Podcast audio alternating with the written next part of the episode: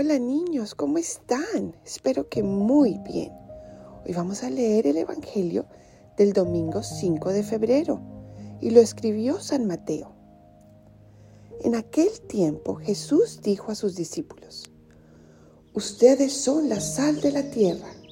Si la sal se vuelve insípida, ¿con qué se le devolverá el sabor? Ya no sirve para nada y se tira a la calle para que la pise la gente. Ustedes son la luz del mundo. No se puede ocultar una ciudad construida en lo alto de un monte y cuando se enciende una vela no se esconde debajo de una olla, sino que se pone sobre un candelero para que alumbre a todos los de la casa. Que de igual manera brille la luz de ustedes ante los hombres, para que viendo las buenas obras que ustedes hacen, den gloria a su Padre que está en los cielos. Palabra del Señor. Gloria a ti, Señor Jesús.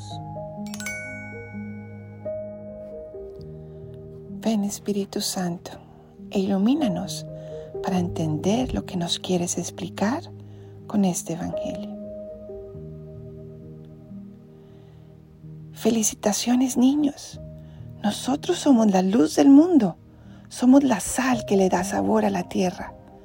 Eso quiere decir que tenemos la posibilidad de tener a Jesús en nuestras vidas, de alimentarnos de Él en la Eucaristía, de tener esperanza con la confesión, de llenar nuestro corazón de alegría con la oración y de tener la gran compañía de María.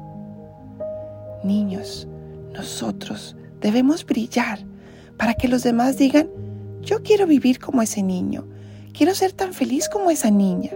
Y se pregunten, ¿qué tiene? ¿Y saben qué se van a responder? Tenemos a Jesús, que nos da esperanza a pesar de los momentos difíciles, que cuando hay circunstancias que nos duele el corazón, Él nos alegra la vida, que cuando estamos tristes y deprimidos, Él nos da esperanza, que cuando estamos sufriendo, Él nos dice, Tú tienes la fuerza para salir adelante.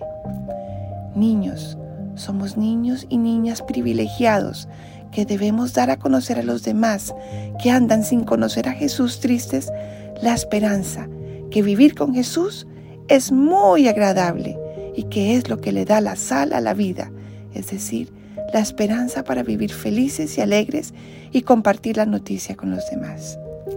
Entonces, niños y niñas, en la misa y nuestras oraciones, démosle gracias a Jesús por vivir en nuestra vida y pedámosle que nos ayude a alumbrar la vida de los demás con la buena noticia de que Él es nuestro Dios, nuestro guía, nuestro fin y aquel que le da sentido a todo lo que hacemos.